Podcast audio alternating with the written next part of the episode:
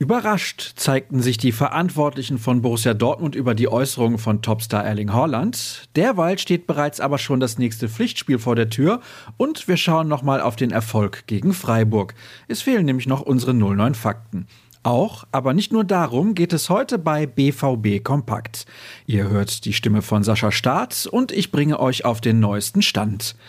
Vom 5 zu 1 Sieg am Freitag spricht nahezu niemand mehr in Dortmund. Auch das Pokalspiel morgen Abend scheint nur so am Rande ein Thema zu sein, denn einmal mehr steht die norwegische Urgewalt im Blickpunkt. Sebastian Kehl zeigte sich im Doppelpass nun überrascht von den Aussagen seines Superstars. Wir drängen ihn überhaupt nicht. Es gab auch in der vergangenen Woche nichts Neues dazu. Aber klar ist ja auch, dass wir als Verein Planungssicherheit brauchen. Ich will nicht im Mai dastehen, wenn er sich dann plötzlich anders entscheidet. Auch zu einer im Raum stehenden Vertragsverlängerung äußerte sich der Lizenzspielleiter gestern. Es gibt einige gute Gründe. Wir sind und bleiben ambitioniert. Wir werden uns sehr bemühen, ihm ein besseres Angebot zu unterbreiten.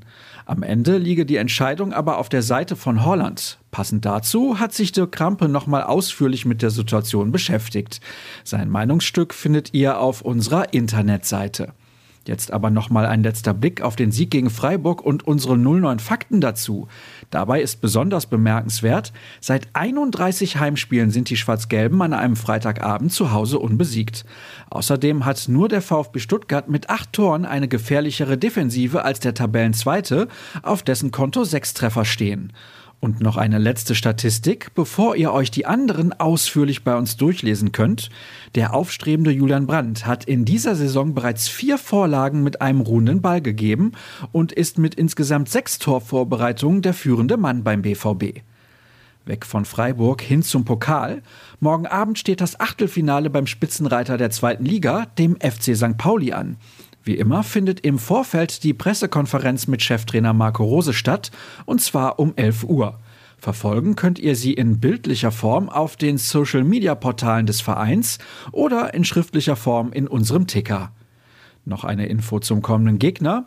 Ihre Generalprobe haben die Hamburger am Samstag verpatzt. Gegen Erzgebirge Aue rettete Etienne Amenido in der Nachspielzeit mit dem Treffer zum 2:2 einen Zähler. Zumindest in dieser Hinsicht damit wohl ein psychologischer Vorteil für den ohnehin favorisierten Erstligisten. Heute ist außerdem Spieltag, und zwar für die U23. Um 19 Uhr ertönt der Anpfiff für Enrico Maaßen und seine Truppe beim Tabellenfünften SV Waldhof Mannheim. Wie immer wird das Spiel der dritten Liga bei Magenta Sport übertragen.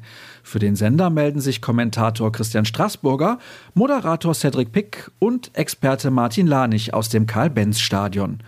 Damit habt ihr auch an diesem Tag die Möglichkeit auf etwas Live-Fußball und ich verabschiede euch für den Moment.